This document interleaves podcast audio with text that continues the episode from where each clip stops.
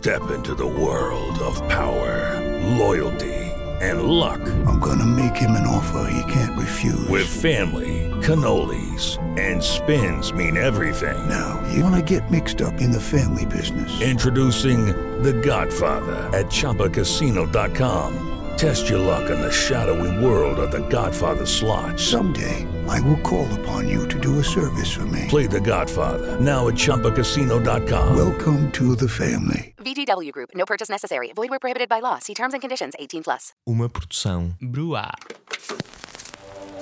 Estamos a viver uma hora de extraordinário entusiasmo e fervor. É esta alternância dos partidos que caracteriza as sociedades que aceitam o modelo da democracia ocidental. O Partido Comunista o que não fica é num governo para calcionar uma viragem à direita. Não fica num governo para apoiar medidas antidemocráticas, O antipopulares. movimento foi para mim uma surpresa. Creio que todos nos devemos felicitar o movimento das Forças Armadas pelo alto serviço que prestaram à nação.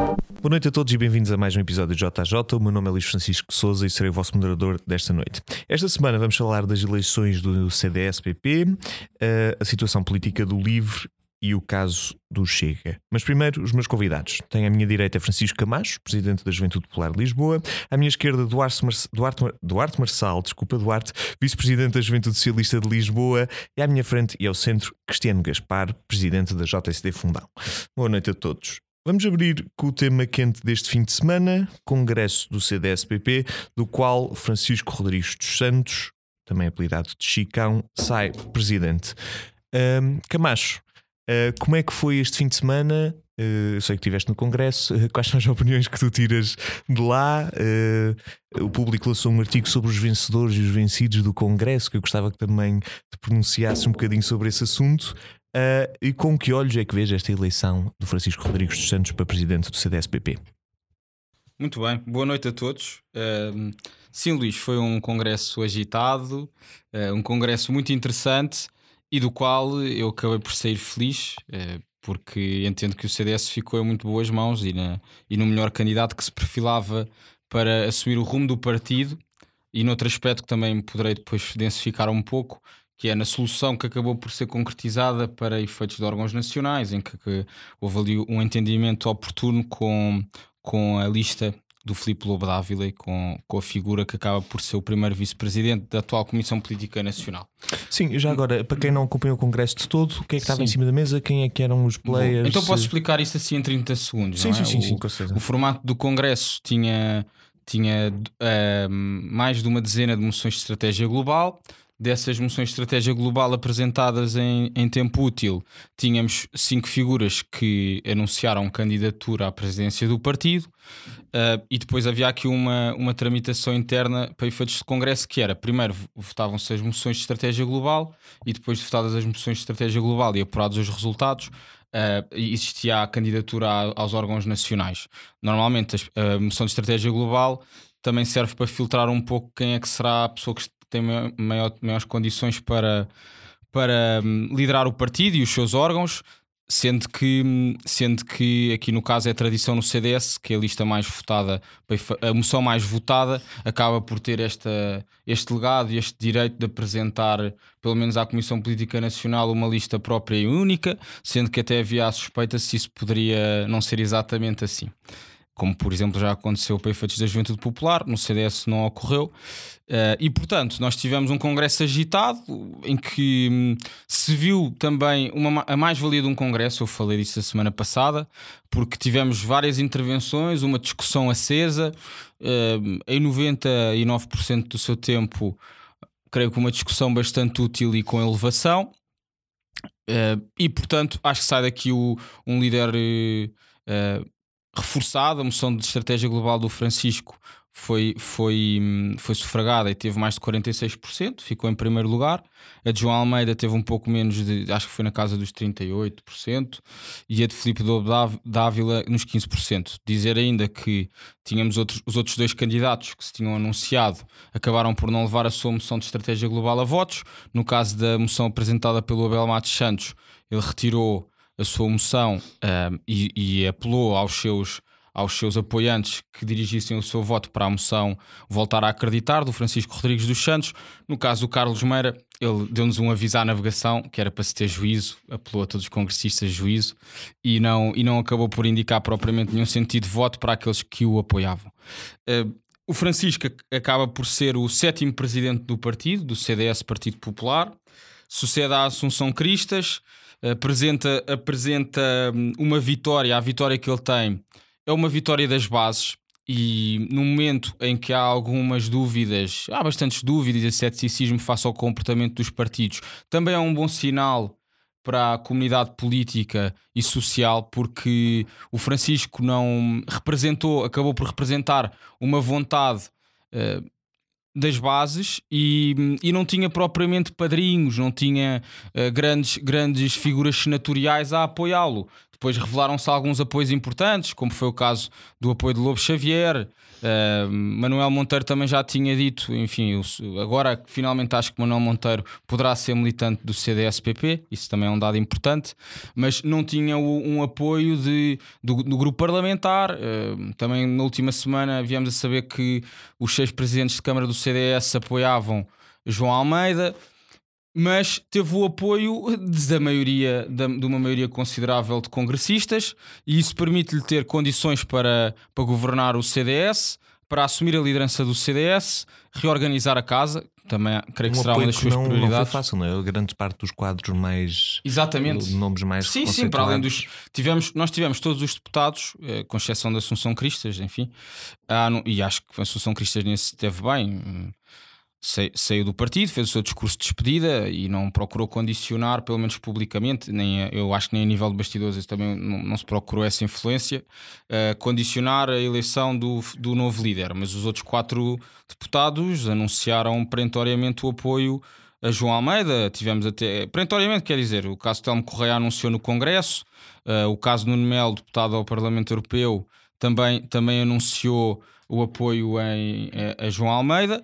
E portanto é revelador disso, que um voto é um voto, um congre cada congressista vale por si, e nessa, nessa liberdade foi possível eh, optar pela opção do Francisco. O desafio dele também passa por aglutinar e agregar as outras, as outras tendências. Foi dado um primeiro passo muito importante com a integração de Filipe Lobo Dávila e de outras figuras como Raul Almeida, Isabel Menezes Campos na sua Comissão Política Nacional e em alguns casos também na Comissão Executiva, que acaba por ser um núcleo duro da Comissão Política Nacional. Portanto, os tempos que esperam para o CDS-PP são tempos de, de esperança reforçada, de acreditar em Portugal, com uma estratégia que eu creio que será acutilante, uh, aguerrida, mobilizadora e que dá aqui um novo, um novo desassombro que só, que só a candidatura do Francisco, e por isso é também o, é o meu processo de intenções antes do Congresso, eu estou convencido que só a candidatura dele é que tinha condições para agitar, para agitar as águas e para reafirmar o CDS no cenário político. Obrigado, Camacho. Um, Cristiano, vamos passar, uh, não, desculpa, Duarte, vamos passar por ti. Uh, começar a fazer a pergunta da praxe: com que olhos é que tu viste este congresso? Não sei se tens acompanhado, e mais um, perguntar-te o que é que agora esperas da atuação do CDS-PP, em particular, eh, tendo a noção que Francisco Rodrigues dos Santos, na presente conjuntura, não está representado na Assembleia da República. Portanto, como é que se pode esperar esta ligação entre a bancada do CDS, Francisco Rodrigues dos Santos, e a sua oposição ao governo do Partido Socialista? Bom, Uh, boa noite a todos, Cristiano, Francisco, uh, Francisco Macho. Uh, bom, se calhar começando assim pela primeira pergunta e como é que eu vejo o Congresso. Acho que o, acho aqui que o Francisco Camacho conseguiu descrever de uma forma de quem lá esteve, não é? uh, por isso eu vou, eu vou ter algumas considerações daquilo que para mim parece a eleição do Francisco do ponto de vista do que é que ele defende para a sociedade portuguesa, que me parece um assunto uh, bastante interessante. Bom, então é assim, o Francisco dos Santos, em primeiro lugar, é um líder novo num partido velho com ideias ainda mais velhinhas, não é? Uh, é um líder energético, por outro lado, e acho que vai trazer de facto uma nova cara ao partido. E acho que isto é, é importante e, e soltar para o, para, para o CDS. Uh, acho que a cara mais jovem também vai conseguir, de certo modo, revitalizar o partido, não é? Do ponto de vista das bases, da, da infraestrutura que, que, faz o partido andar para a frente. Depois, um, parece que vê aquela notícia da direção ter, ter 25% de mulheres, não é? Poucas mulheres na direção. Uh, acho que aqui se traem duas coisas, não é? Que ou, ou o CDS aconteceu por acaso, não ter mulheres da fação certa extremamente qualificadas ou não sei, talvez exista um machismo estrutural no, no CDS. Que elegeu, de. a anterior líder. Que, que elegeu o anterior líder, mas Foi um acho, que, machismo acho que é pouco representativo. Mas, oh, oh, Francisco, eu no final da minha intervenção gostava de devolver porque é Claro, que achavas, claro. porque é que achavas claro, que foram eleitas tão poucas mulheres. acho que é uma pergunta legítima de se fazer, é, deixando a minha é. provocação do machismo. Ainda bem que a abandonaste. em termos, em termos, de, em termos de ideológicos, eh, pelo que eu vi daquilo que ele defende, isto estará vertido na moção global, mas também fruto das entrevistas e daquilo que o Francisco dos Santos defende, eh, penso que adota o conservadorismo social, eh, defende um Estado social ainda que não 100% público, o Estado social como motor da correção das desigualdades, que ao contrário de alguns darwinistas sociais, ehm, que por aí andam, eh, é economicamente não neoliberal, mas ordoliberal. E ordoliberal, no fundo, é o liberalismo alemão, não é? Em que o Estado tem de intervir para o mercado funcionar e não é uma intervenção tipo iniciativa liberal, é uma intervenção mais. mais, mais sentida, não é? Mais sentida. Eh, agora, três notas sobre, sobre, sobre eh, esta, linha, esta linha ideológica, não é? Eh, as linhas políticas primeiro parecem que vão buscar o pior à democracia cristã e rejeitam o melhor da democracia cristã. Eh, o que é que é de pior? Por um lado, mantém um conservadorismo social que me parece não adequado aos tempos, não é? Acho que isso fica bastante nítido quando ele responde à entrevista em relação ao casamento homossexual, em que no fundo revela que ele só não defende o fim do casamento homossexual não é por convicção, mas por tática. Por simplesmente assumir que, bem, a sociedade já fez esse passo, não vamos ser nós a dizer contra esse passo. Ou seja, é taticismo e não puramente ideologia. Portanto, ideologia pelo CDS, acho que reverteríamos e criaríamos um regime, não do casamento, outro regime para o casamento, para, para o casamento homossexual. Uh, por outro lado, uh, em nada ambiciona mudar as instituições económicas, aceita as instituições económicas, deseja gerir as, as- as- as instituições económicas. Falas das desigualdades, mas não ambiciona mudar o código do trabalho para um código do trabalho mais digno, nem a forma de funcionar das empresas. Ou em vez de lutar pelo, pelo fim da precariedade, vai-lhe chamar competitividade e que precisamos é ter competitividade. Eu sei, que o- o- eu sei que nós vivemos numa sociedade muito orwelliana, que as palavras vão mudando, mas realmente a competitividade quer dizer baixar o custo do salário, ainda que possam dizer que não é isso, que na prática foi a linguagem do CDS, PP e do PSD durante a governação do Passos Coelho. O que, é que, era, o Ainda? que é que era a competitividade? O que é que era a competitividade? Não, isto é Já linguagem política, não é? A competitividade é baixar salários, não é? Baixar salários para conseguirmos uma vantagem relativa versus aos outros países. Ahm, por outro lado, fala do Estado Social, mas não aceita pagar mais impostos para sustentar, nem cobrar aos ricos a sua justa medida. A solução, no fundo, é a caridade e a educação para resolver as desigualdades, sem nunca resolver as questões sistémicas de fundo que geram essa mesma desigualdade. Em segundo lugar, ah, parece que Uh, parece no seu discurso que apresenta soluções, não, não é assim muito ideológico, não é? no fundo só procura a eficiência das coisas. Só que na verdade isto é uma grande treta. E é uma grande treta por uma razão, porque eu vou dar um exemplo. Uh, quando lhe pergunta diretamente se a RTP é para privatizar, ele diz: bem, só não é para privatizar, for possível resgatá-la do poder político. No fundo, o que ele diz é: obviamente que é para privatizar, só que em vez de dizer que privatize por motivos ideológicos, eu digo às pessoas porque é que eu quero privatizar, porque é que eu tenho esta opção ideológica. Ou seja, no fundo, mascara, não é? Eu não, eu não tenho de dizer, bem, eu faço isto por ideologia. Eu explico às pessoas porque é que a minha ideologia é esta, não é? Mas isso não foge ao essencial de ser uma opinião ideológica profunda. Ahm, e portanto. Isso, achas que isso é censurável em que medida? Eu não acho que é censurável, eu estou a ser analítico, não é? Estou simplesmente a dizer que, para quem se apresenta uh, de, despidas ideologias, parece-me ideológico. Acho que a única parte censurar é enganar as pessoas, não é? Mas acho, mas acho que é um enganar muito tenue. Bem, Acho que é, enfim. pronto, é, é formal, não é? Uh, pronto, acho que, claro, o desejo de privatização vem ideológico, não é? De achar que aquilo que é público funciona mal em algumas partes, etc. Pronto, em suma, acho que Francisco dos Santos representa uma direita conservadora capitalista com alguns elementos de Estado Social, algo semelhante talvez ao partido de Merkel. O que não parece assim uma coisa muito horrível, não é? Mas o pior está para chegar. Hum, acho que é a terceira nota que tinha para dar, que é não fechar o diálogo ao Chega, não é? Uh, com a ânsia de derrotar o socialismo, uh, Francisco dos Santos diz que não se importa de se juntar um partido populista e racista. Esta aproximação, eu acho que pode, pode alienar. uh, não, não, não é. Não, eu é que estou a dizer que o Chega é um partido racista Ah. e populista. E não tenho é- problemas de é- o defender. já porque- vamos discutir e isso mais porque à é que acho que é um frente. partido racista. Um, pronto, acho que esta aproximação tem alguns problemas. Em primeiro, acho que poderá alienar muitos democratas cristãos, mas acho que isso, evidentemente, é um problema que o CDS terá de resolver por si. Depois, acho que. Do ponto de vista estratégico, acho que é desastroso para o partido. Acho que normalmente as pessoas preferem o original do que a cópia que tenta com- competir com o original, não é? Depois, e, e aqui é que eu acho perigoso para a sociedade, não é? Acho que abre o precedente de eh, pessoas como o André Ventura, com um discurso racista, poderem ter lugar à mesa em partidos como o CDS e como o PSD, que sobretudo são partidos da democracia, são partidos do Estado Social e são partidos de dignidade da pessoa humana. E faz muita confusão que partidos que tiveram cá desde o início a defender valores consensuais que fizeram parte da grandeza da sociedade que temos hoje estejam a trazer à mesa uma pessoa que radicalmente se opõe a tantos esses valores nós acreditamos. Obrigado, Duarte. Uh, Cristiano, vamos passar para ti. Uh, mesma questão da praxe. Não sei se foste acompanhando o Congresso este fim de semana, com que olhos é que viste a atuação dos vários agentes que tiveram em cima do palco.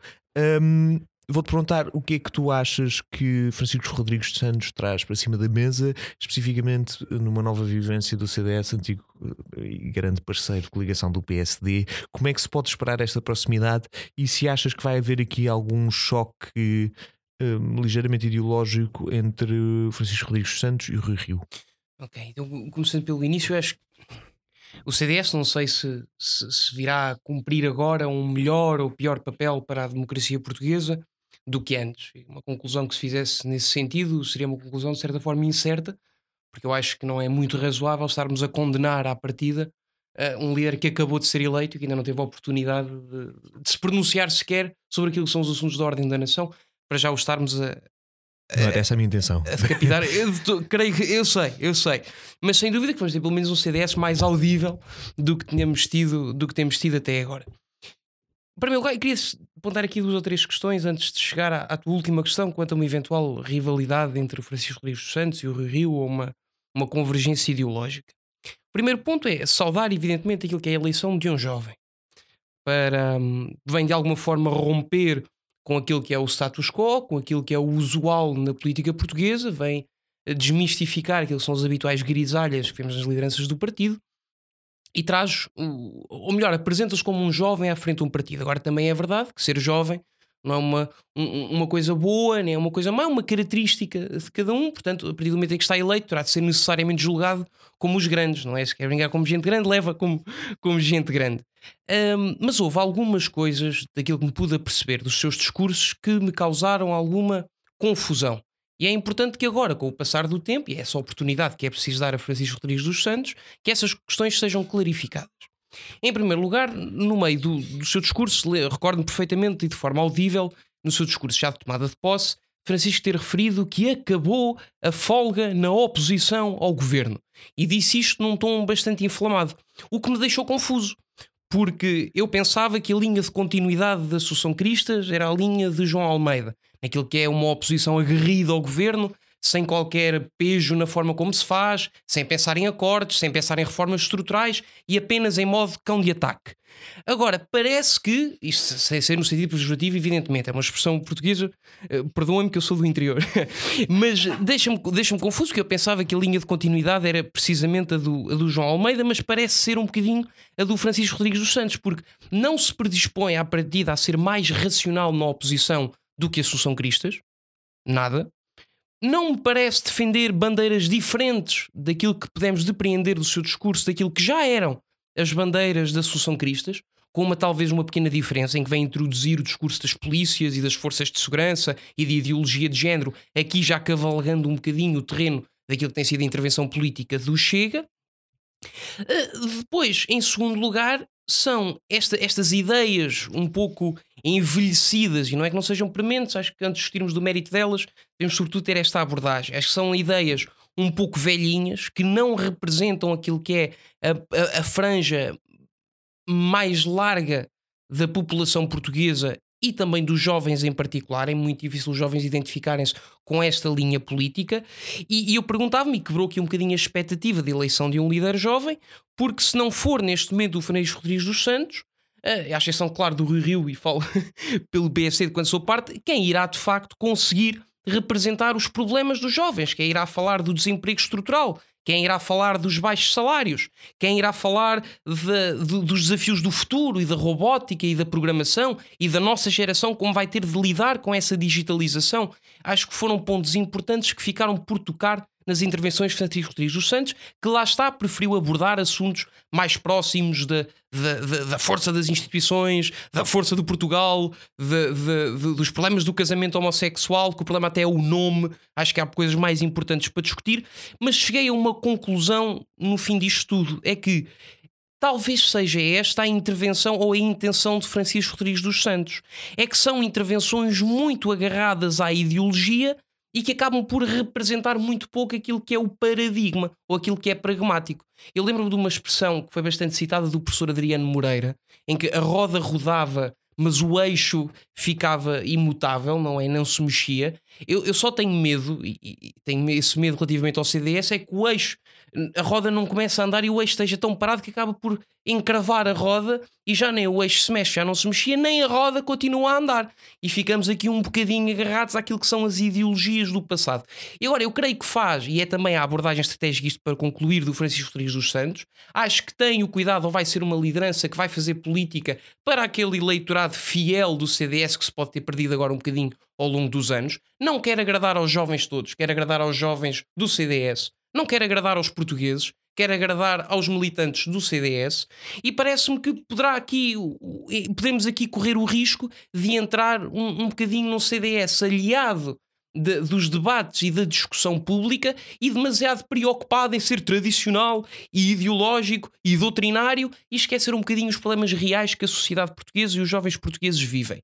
Por fim, deixar também uma nota de ressalva no que toca à, à, à linguagem que por vezes é utilizada da parte da, da candidatura Francisco Rodrigues dos Santos e que lhe está associada, e gostaria de destacar, destacar, a parte da moção tal como foi polemizada ou apresentada por, por Pires de Lima, que deu até uma intensa polémica quanto ao facto de se referir às esquerdas enquanto quadrilha uh, daquilo que é a governação, e disse o professor Pires de Lima, e bem, que exige a cultura democrática que respeitemos também os nossos adversários para nos podermos dar ao respeito a nós próprios. Mas não me surpreende, porque me parece considerando isto tudo, daquilo que é o Francisco Rodrigues dos Santos a falar para dentro do CDS e aquilo que me parece ser uh, as linhas políticas que defende, que são problemas, sobretudo, doutrinais e não programáticos, um, acho que, que, que, que no, no, fundo não é de admirar. Porque eh, parece-me que não está muito preocupado em respeitar os adversários, porque não está para se dar ao trabalho de trabalhar com eles e de progredir com eles em procura de reformas estruturais que o país precisa, ao contrário da disponibilidade que já mostrou Rui Rio. Portanto, acho que há aqui uma diferença crucial. É que Rui Rio é um líder que tem demonstrado que, apesar de ter as suas preferências ideológicas e políticas, não se importa de abdicar em certa parte para providenciar pelas reformas que o país precisa. E parece-me que o CDS de Francisco Rodrigues dos Santos vai estar demasiado fechado dentro de si, dentro da sua sede, e gostava, mesmo para terminar, de destacar uma expressão muito perigosa, em que o Francisco diz-nos que vai apresentar o conteúdo de sempre, mas com uma estratégia de comunicação mais acutilante. O meu receio é que também podemos, possamos ter aqui um CDS a para o populismo, tal como pode ter, podemos encontrar traços no Chega. Obrigado, Cristiano. Francisco Camacho, vou apelar ao teu poder de síntese e vou-te pedir em 30 segundos uh, que se frus do teu direito de resposta. Muito bem, então, começando pelo Duarte, que fez aqui algumas. 30 segundos. Umas 30 intervenções oportunas, uh, outras injustas. A questão das, da, da representação, representatividade do sexo feminino no, na Comissão Política Nacional do CDS. Bem, nós, ao contrário de outras estruturas, como é o caso da JS, não sei se o Partido Socialista acompanha isso ou não, nós não temos nenhuma previsão de cotas internamente, internamente no partido.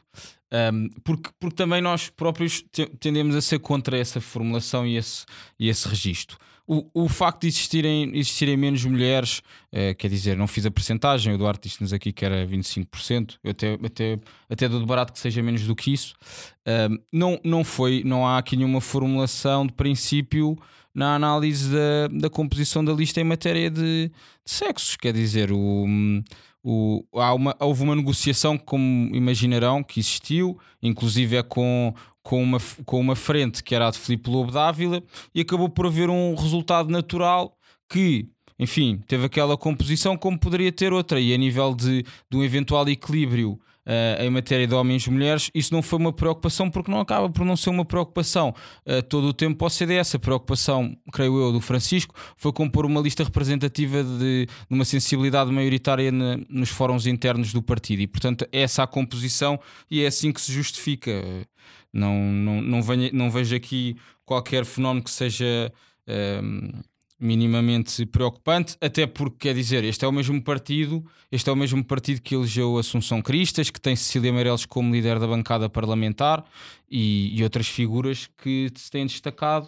Uh, Não, outras mulheres que têm exceção confirma a regra, Camacho. Bem, uma líder o- Temos- em temos posições de liderança acho que não há exceção nenhuma. Já te explicámos Um, o tempo eh, que tínhamos outra, para este ou só, tópico. só, só dizer, a agenda, a- o Francisco tem uma agenda preocupada em temas jovens e tanto o Eduardo como o Cristiano procuraram aqui fazer uma uh, sobre um, um princípio de análise que não, que não foi, porque se atenderem em particular à, à estratégia que foi contemplada na sua moção, há preocupações muito presentes em matéria de emprego jovem, questões laborais, ref- reforçar a autoridade para as condições de trabalho, procurar modernizar um, as relações laborais, sempre numa ótica de, de benefício da família e das famílias jovens, e em particular também atender a um tema que é presente na vida dos jovens, que é a questão demográfica, de incentivos à natalidade e, à- e aos projetos de emancipação jovem. Um, agora, terminando só nesta questão de ter uma linguagem eh, eh, menos própria ou menos aberta ao diálogo. Um, e, e pegando um posicionamento estratégico face aos outros partidos e, e em particular à oposição. O assumimos como uma verdadeira oposição uh, não tem nada de princípio que impeça um conjunto de entendimentos, bem pelo contrário, a verdadeira oposição é aquela que faz um exercício lógico da política, procura fiscalizar os trabalhos quem está no poder, mas também propor agenda uh, que, que faça vingar as suas ideias e que exerça esse poder. E, portanto, é assim que o Francisco se propõe numa dinâmica, e aí eu acho que é, para esclarecer o tema, é uma oposição lógica. uh, assertiva, porque um dos riscos, e isso verificou-se com a Assunção Cristas, eu acho que vai ser bastante diferente. A Assunção Cristas procurou ir a várias frentes, a vários temas. Uh, tínhamos pacotes de fiscalidade, tínhamos pacotes para o interior, para a família, uma multiplicidade de temas e não se concentrou em bandeiras essenciais, isso a nível de comunicação, também respondendo a essa, essa questão do Cristiano, acho que acaba por ser a inovação que o Francisco vai dar, resgatando alguns temas, é verdade, mas acrescentando outros, de um modo focado sobre o posicionamento político do CDS-PP. E quando o PS, Partido Socialista, o PSD e outros partidos uh, acolherem as nossas ideias ou chegarem a um termo de intenções para haver um acordo, tenho a certeza que a liderança do Francisco Rodrigues Santos estará presente para Portugal. Obrigado, Francisco Camacho. Vamos passar então para o próximo tema, que já nos alongámos um bocadinho neste. Uh, vamos discutir a questão do livre.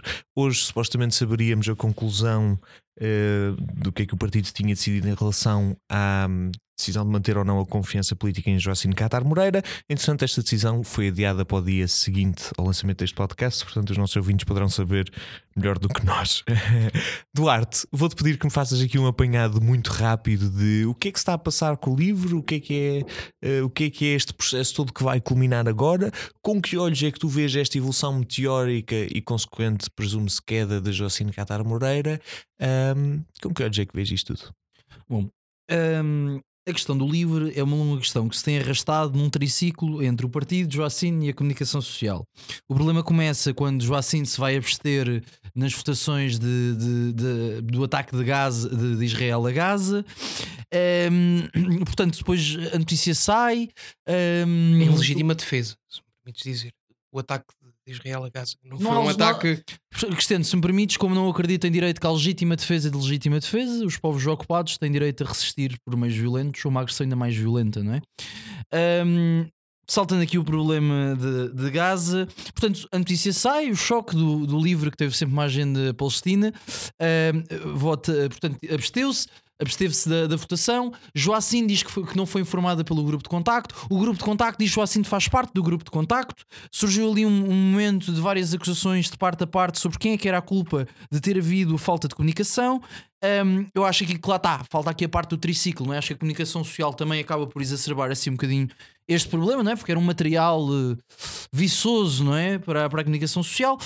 Um, perante- pronto, depois o que acontece? Acontece que vai a comissão de jurisdição que decide passar a questão para a Assembleia Geral, não é?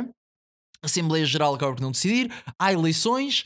Dessas novas eleições eh, que haveriam de discutir a questão de tirar ou não a confiança política à Joacine é para hoje e, como o Luís diz, vai ficar para quinta-feira.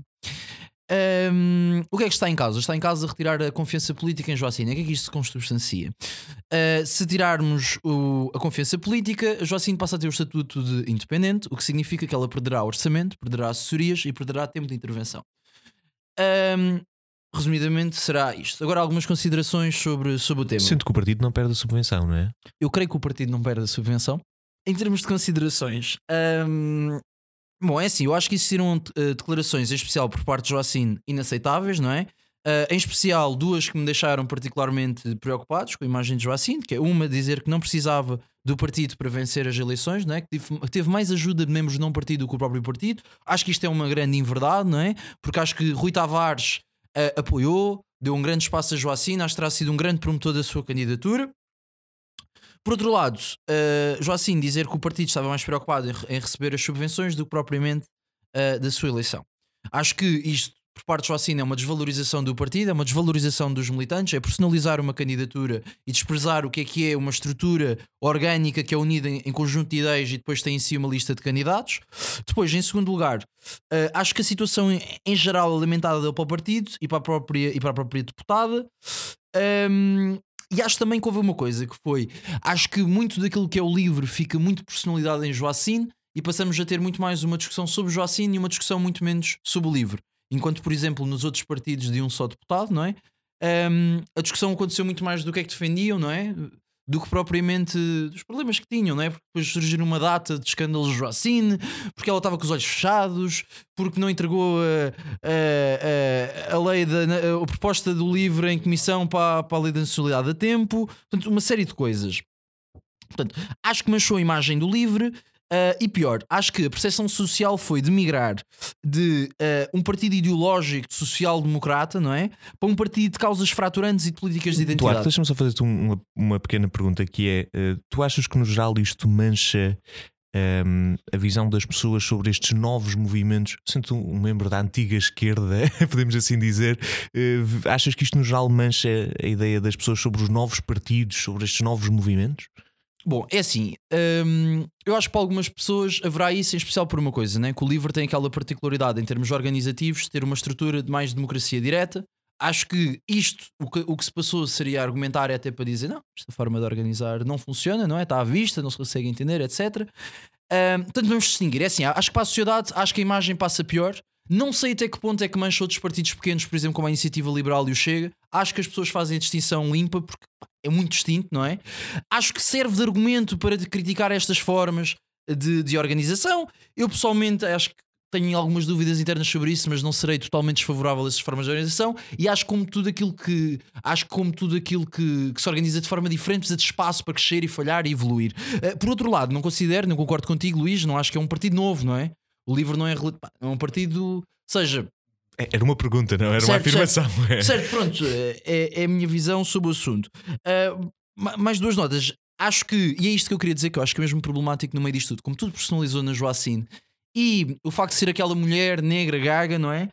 Eu acho que potencialmente o LIVRE perdeu parte daquilo que era a sua beleza e a sua importância no Parlamento, que era um partido pá, com uma grande, com uma grande agenda ideológica holística, não é? Em várias matérias, para entrar em matérias de política de identidade. Eu pessoalmente, e isso me permite a expressão, acho as políticas de identidade de esquerda um cancro para a própria esquerda, porque acho divisionista daquilo que é importante para a esquerda, que é resolver as questões fundamentais. Não digo, não digo, e atenção, eu quero deixar isto muito claro, uh, não digo que não é importante resolver as questões de género não, e que não há desigualdades de género e que não há racismo em Portugal, não é isso que eu estou a dizer, mas eu acho, eu acho que ponho as questões de, das políticas de género uma expressão que é como dizia o Partido Democrata. O Partido Democrata antes era uma montanha, hoje são grutas. E é um bocadinho assim que eu vejo, não é? Acho que não. Tem que, haver, tem que haver uma resposta clara da esquerda para problemas fundamentais. Aliás, tenho pena que a direita não tente responder. Acho que isso não deve encerrar o discurso e acho que um bom partido é holisticamente tenta resolver isto. Acho que esta questão do livro centra isto nas políticas de identidade. Bom, depois. 10 um, segundos, Duarte. Estou mesmo a terminar. Uh, quando se olha para o programa do livro, eu acho que lá está, não foi representativo do produto dos, dos trabalhos de militantes. E depois, por fim, acho que a retirada de confiança política em Joacine gerará mais mal do que bem. Porquê? Porque, por um lado, vai destituir o partido de representação parlamentar, não é? Porque ela própria já diz que não vai abdicar, e por outro lado, vai, vai prejudicar a Joacine no seu trabalho parlamentar. Portanto, é um, um cenário que todos saíram a perder. Obrigado. Uh, o teu poder de síntese agora no fim foi mesmo impressionante. Uh, Cristiano, vamos passar para ti. Pergunta geral: com que olhos é que tu viste este processo todo? E já agora, um breve comentário sobre esta evolução meteórica e queda da, da Joacine, que um processo que foi muito rápido. Com que olhos é que tu viste isto tudo? Oh, Luís, eu olho para este problema com, com olhos, sobretudo, de, de, preocupação. Nós já tínhamos falado algumas semanas atrás e há uns programas atrás sobre esta relação entre o Livre e Joacine Catar Moreira, em que temos aquilo que o Livre era e representava, encabeçado por Rui Tavares, que sucessivamente se apresentou a eleições sem conseguir ser eleito, e aquilo que o livro passou a defender quase unilateralmente na figura de Joacine após a sua eleição e após, a, aliás, após a sua apresentação como candidata, porque a verdadeira agenda ideológica começou aí. E acho que foi o, o, o melhor de dois mundos, não é? Foi quase toda a gente imaginou isto como uma win-win situation, em que a Joacine ficava toda contente porque tinha um partido uh, pelo qual podia ir a eleições, sabendo que teria grandes probabilidades de, de, ser eleita e de chegar ao lugar de deputada, onde ela acreditava que podia, e como está, não é? Exercer, exercer a sua voz, defender as suas ideias e aquilo que defende. E, e acho que é aqui que reside o ponto fulcral. E, aliás, e por outro lado, tínhamos também o, o próprio Partido Livre, que acreditava que com a eleição de Joacine, isto são as más línguas que dizem, também não, não sei se será verdade ou não, de que endereçou o convite a, a Joacine, consciente de que poderia ser eleita, para obter a tal subvenção que lhe permitirá trabalhar agora nas próximas legislativas, ou para as próximas legislativas de uma maneira diferente. Acho é aqui que há um ponto de ordem que é necessário fazer, porque não, não acho que haja só, ou, ou que, que, muitas vezes vemos gente de esquerda a apontar o dedo a agentes de direita sobre um determinado fascismo no pensamento ou sobre a ditadura do pensamento único. E, e é curioso quando vemos, ou, deixa-me menos preocupado ver que não é só uma acusação que se faz quando as pessoas são de direita, mas também quando as pessoas são de esquerda, mas não concordam connosco, ou nós discordamos delas. E ver aqui o Duarte frisar de que acha um cancro, foi a expressão que foi utilizada que me parece uma expressão um pouco excessiva, acha ser um cancro o facto de, de Joacim tentar uh, mostrar e publicitar aquilo que são as, as, políticas de identidade e defender essas mesmas políticas de identidade. É as políticas e, a diferen... e não Joacim, Claro, não é? obviamente, obviamente. Uh, se estivermos a falar no contexto... E, e não é só as políticas em si, é centrar todo o discurso nessas não temos, políticas. Não temos tempo, não temos tempo claro, este claro. Centrar todo o ah, discurso... agora tal, talvez tenhas clarificado. E era precisamente este o ponto de ordem que eu, que eu queria fazer, é que uh, não acho que haja mais ou menos legitimidade naquilo que são as políticas e a forma de fazer política de Joacim. Acho que é perfeitamente aceitável porque vivemos em democracia e em democracia nós não podemos simplesmente querer proibir ou limitar as opiniões e a expressão dos outros simplesmente porque Sem não dúvida. concordamos com as suas ideias. Portanto, admira-me e, sobretudo, quando vem da parte da esquerda, como é que se diz que a política identitária é má porque divide brancos e negros, ou porque a política identitária é má porque defende, ou porque divide homens e mulheres, e achamos que é perfeitamente aceitável fazer toda uma política em torno de dividir entre ricos e pobres e criar um, um verdadeiro ódio de classes, que é exatamente o mesmo ódio que se propicia através do outro discurso, ou que potencialmente se pode propiciar pelo outro discurso, só que não é uma divisão entre ricos e pobres, mas entre estes que já referi: homens, mulheres, negros e, e brancos. Portanto, para, para terminar a minha, a minha, intervenção também de forma breve, aguardo com expectativa aquilo que vai ser o outcome. Acho que eh, o partido já percebeu, ou acho que Joacine já percebeu a alhada em que se, em que se possa ter metido, mas, eh, e dando-lhe também um conselho, de, de, caso ela ouça o, o JJ, mas eh, se eu estivesse no, no lugar dela. Eh, o que eu faria seria muito simples. Se eu estou convicto de que minhas, as minhas ideias uh, conseguem alcançar público suficiente e conseguem ter atenção suficiente e que eu fui eleita, mesmo não precisando do livre para nada, como Joacine diz, acho que não resta outra alternativa a Joacine senão sair, não é? Juntar-se ao Mamadouba, que também saiu do, do Bloco de Esquerda, e fundarem o seu próprio partido para, à vontade, não é? E democraticamente, de acordo com for aquilo a vontade da maioria do seu partido, defender estas ideias também. Obrigado, Cristiano. Camacho, para fechar o tema, vamos passar para ti. Uh, perguntar rapidamente com que olhos é que tu viste este processo todo. Uh, se achas ou não, já que o tema foi levantado, se isto é um bocadinho uma perca para esta aula da, da, da política de identidade. E no fim, perguntar-te, uh, já que o Cristiano deu essa dica, qual é que achas que será o futuro da Joacine e do livro? Bem, este tema, este tema da Joacine, enfim, é, não, te, não tem sido surpreendente. Por um lado, e em primeiro lugar, espero que as pessoas que votaram no livro no Círculo Eleitoral de Lisboa é, fiquem conscientes de que, de que o seu voto tem impacto e de que o conhecimento em torno de uma candidatura também é relevante. É, o processo de Joacine Catar Moreira enfraquece de alguma maneira este tipo de figura política em que se tenta apropriar eh, da sua singularidade, eh, quase, quase ela em si até acaba por ser uma representação de alguma forma dessa política identitária, eh, por ser negra, por ter por padecer de gaguez, quer dizer, e, e infelizmente parece-me tem-se gerado aqui um, um impasse pouco, até pouco saudável na dinâmica do Parlamento, uh, no, no respeito pelas instituições democráticas, que também acabam por ser os partidos, mas os leva à tona, uh, gera-nos aqui um tema maior, que é a questão do nosso sistema eleitoral. Porque se por um lado eu aí acompanho de alguma maneira o que tem sido expressado por Joaquim Catar Moreira, que é se por um lado formalmente quem tem legitimidade no para o mandato é o Partido Livre, por outro, materialmente, parece-me relativamente claro que Joacine Catar Moreira foi eleita apesar do livre, ou seja, muito bem, o livre há de ter sempre uma base eleitoral, vimos isso noutros, noutras circunstâncias, mas nunca conseguiu ter um sucesso que se concretizasse na, na eleição de mandatos para fosse para a Assembleia da República, até para fóruns autárquicos, o livre creio que nunca teve propriamente expressão. Joacim Catar Moreira efetivamente foi eleita pela sua figura, da qual eu discordo em grande medida e também do que propõe, da sua atuação.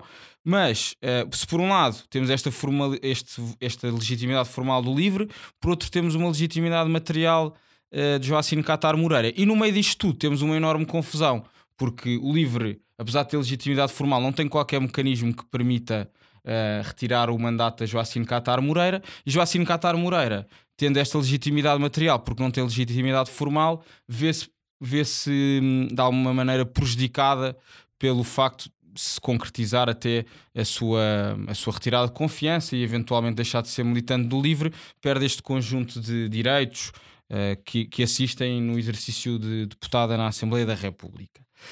Um, se, se isto prejudica a causa identitária, uh, eu creio que de alguma maneira sim, porque, porque hum, Jacine Catar Moreira foi manifestamente inconsequente, isto é, uh, procurou sinalizar alguns temas como pouco fundamentados, na minha opinião. A questão do racismo, do racismo cultural, uh, de uma discriminação, de uma discriminação até também em matérias de, de identidade, identidade sexual ou identidade de género, como queiramos chamar, e foi manifestamente inconsequente, como foi caso da situação da lei da nacionalidade, por exemplo, em que fez uma grande parangona, uh, procurou na sua campanha sinalizar isso, até como falámos aqui no dia das eleições, isso até foi tema na sua, no, nas suas celebrações, e depois Joacine Catar Moreira não conseguiu dar uma resposta útil para o mandato que lhe tem sido conferido. Portanto, o livro vive momentos. Uh, de grande, de grande agitação, eh, uma agitação que eu, para a qual eu também não vejo, não auguro uma solução uh, muito viável, porque já podemos retirar de Joacine Catar Moreira, que não é propriamente uma pessoa dada a grandes entendimentos e sensibilidades institucionais, e portanto a minha convicção é que Joacine tentará levar e tem, e tem só depende da sua vontade manter o mandato na Assembleia da República e o LIVRE possivelmente poderá perder, perder esta representação que pelos vistos já não existe, porque não existe um elo entre a estrutura, a pessoa coletiva, partido e os seus órgãos sociais e, e a figura individual de Joacine Catar Moreira. Portanto, não, não vejo, não, não é um tema que, que, que, o qual eu lamento profundamente, porque de alguma maneira via-se que Joacine Catar Moreira não era a figura mais preparada para o exercício destas funções e, portanto, por outro lado, acabo terminando desta forma, que é os, os eleitores que, é, que procuraram eh, legitimar o mandato de Joacine Catar Moreira também têm responsabilidade no mandato que lhe conferiram e, portanto, agora, desculpem, mas aguentem-se. Obrigado, Francisco Camacho. Vamos então passar para o último tema da noite. Uh, André Ventura é acusado de promover uh, vários uh, dirigentes com ideologia nazi, extrema-direita, e de ter levado à afiliação de vários militantes também com a mesma ideologia. Em casos em particular, em questão estão o Nelson Dias, Tiago Monteiro, Monteiro, acho que sim, e Felipe Graça, ambos membros da mesa da Convenção Nacional e também membros do Conselho Nacional. Um, Cristiano, vamos começar contigo. Uh, com que olhos é que vejo esta situação toda? Achas que são acusações que têm alguma viabilidade ou não? E de que forma é que achas que isto vai impactar a imagem pública do Chega e do André Ventura? Bem, eh, faz.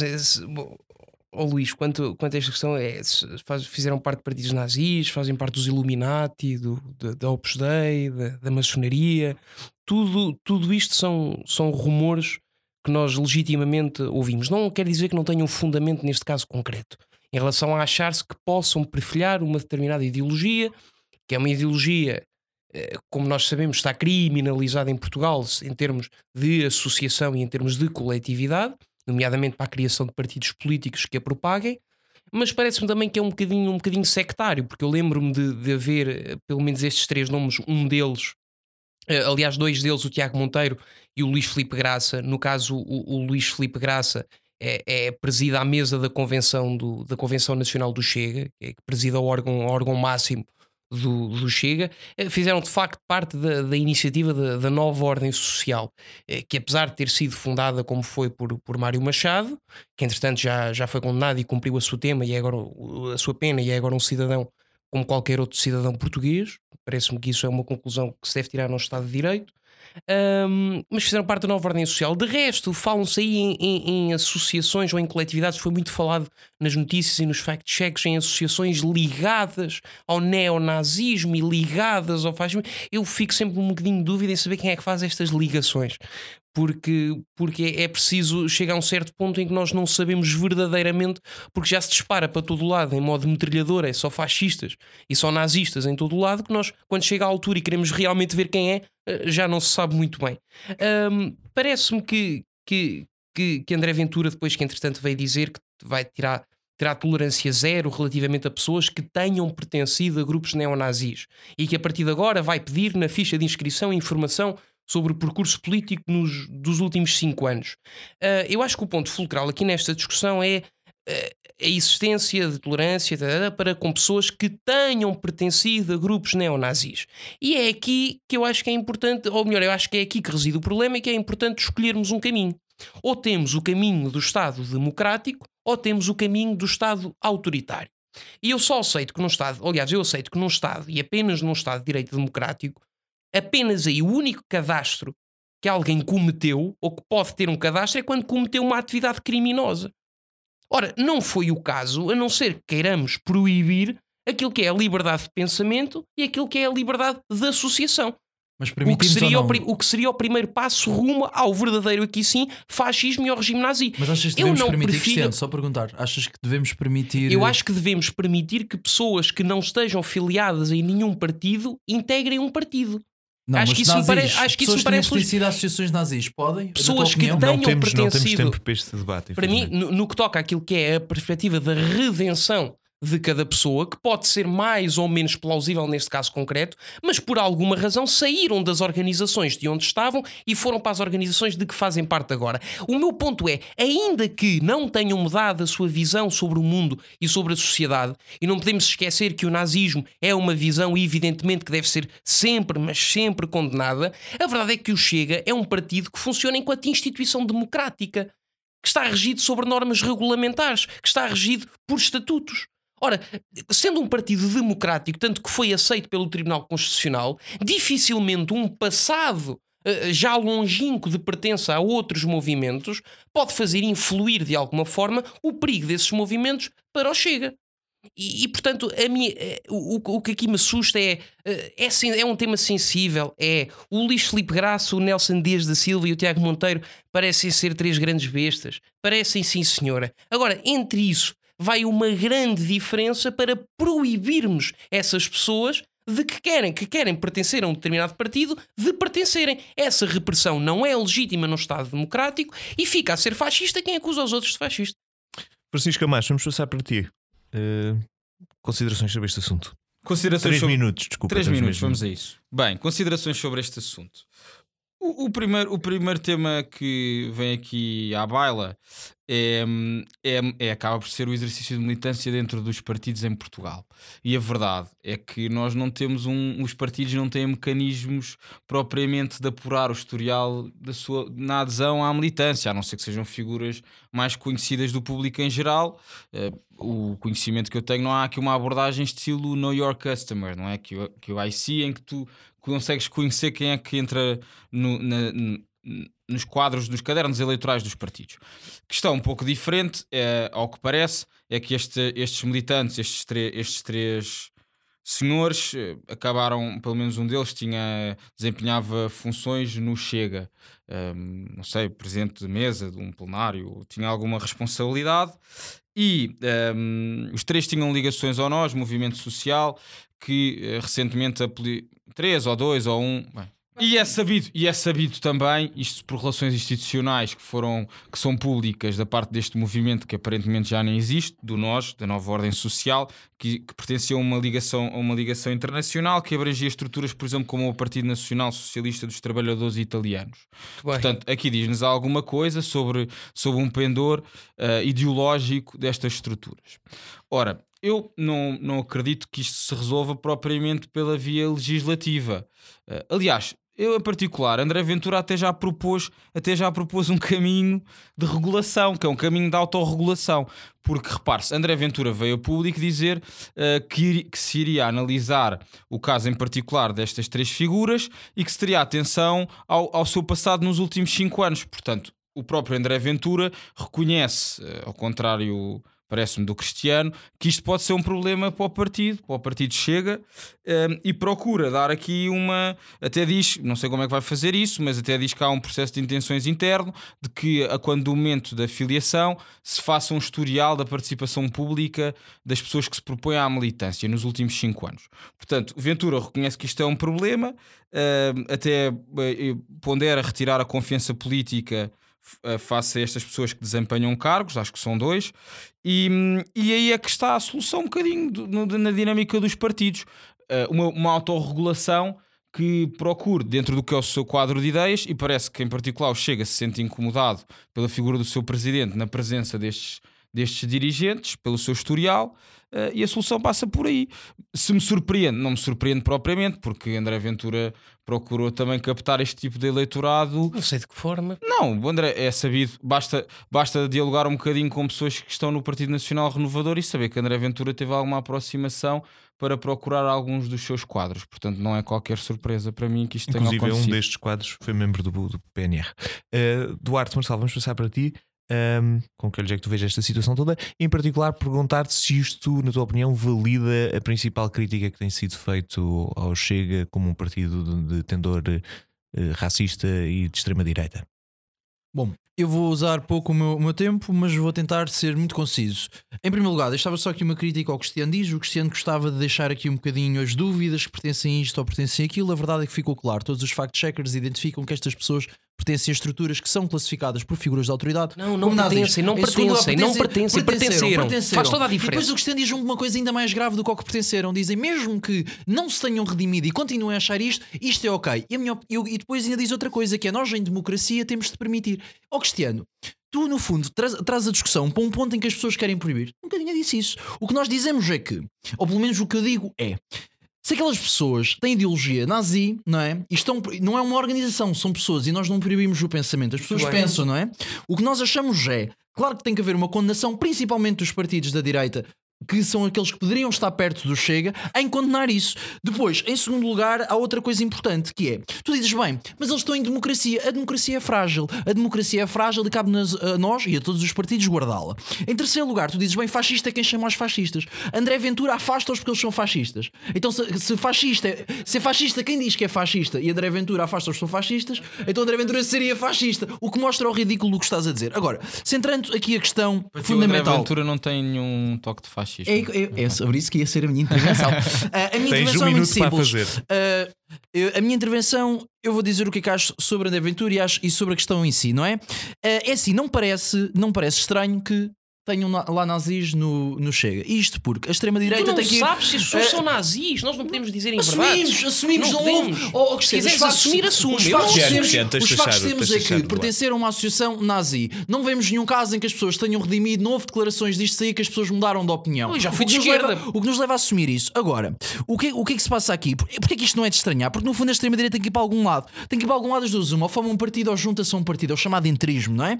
E porquê que André Ventura, porquê que o partido de André Ventura é tão sedutor para a extrema-direita, porque tem os principais elementos do neofascismo. E quais são eles? Primeiro, é profundamente nacionalista. Atenção, isto são fatores cumulativos na ciência política e não isoladamente, não é? Uh, em segundo lugar, é um partido racista. É um partido racista porquê? Eu dou- a título de exemplo, apresenta que a maioria dos ciganos são dependentes de subsídios e que vivem, a maior parte vive do, do rendimento de subsídio de inserção social. Então o Pordata- o Pordata é Isto é racista. completamente, O Inés não, é isto é racista. completamente mentira, porque primeiro, 3,8% de, do, das pessoas que recebem o RSI são ciganas, a maior parte dos ciganos nas últimas estatísticas trabalha. Depois, isto não é A maior representativo. parte dos ciganos trabalha, trabalha, trabalha nas últimas estatísticas. Depois, não, não, não, mentiroso és tu que estás a enganar as pessoas. Depois, eh, dizer que O os Bloco têm Central. regras especiais, não têm, isso é mentira. Os ciganos não têm regras especiais de atribuição de subsídios. Por último, os ciganos são portugueses e que eu saiba, a cidadania, que é o que linka o cidadão ao Estado, não olha à melanina nem à cor. Portanto, são portugueses iguais a nós. Depois, é populista, apresenta-se como um partido que é uma alternativa virtuosa à elite corrupta, em que todos os, partidos, todos os políticos, na, na verdade, são maus e só a aventura representa o povo. Num tweet de 2019, vem dizer por que razão cresce o, o Chega nas sondagens. Porque já não é só a voz individual, os nossos desejos, as nossas ambições. O Chega é a voz de um povo inteiro farto de corrupção e de impunidade. Mostra precisamente a ideia populista de se representar do povo. Depois, é relativamente autoritário e opositor da democracia liberal pelo discurso que é constantemente enfraquecer as instituições democráticas. Para terminar, apresenta uma ideia nativista, que é outro dos elementos do neofascismo e da xenofobia que vem de mãos dadas, em que o povo português é muito trabalhador, muito virtuoso e os imigrantes vêm-nos tirar o dinheiro todo. Para terminar e para concluir a minha intervenção, acho que não é de estranhar que os neonazis encontrem, encontrem no Chega uma máscara aceitável para as suas ideias inaceitáveis e gostava até de citar um, um- um- um revolucionário anarcossindicalista espanhol chamado Durruti, que dizia assim: O fascismo não se discute, destrói-se. A verdade é que o Durruti não percebeu é que o Durruti está enganado. A única forma de nós destruirmos o fascismo é destruí-lo, é, é discuti-lo. A única forma de destruir o fascismo é discuti-lo. E é isso que nós estamos aqui a fazer e é preciso chamar o- os burros pelos nomes para ver se destruímos estas ideias. E com estas declarações bombásticas temos que acabar o nosso programa. Da minha parte, resta-me agradecer a todos e dizer que vemo-nos para a semana.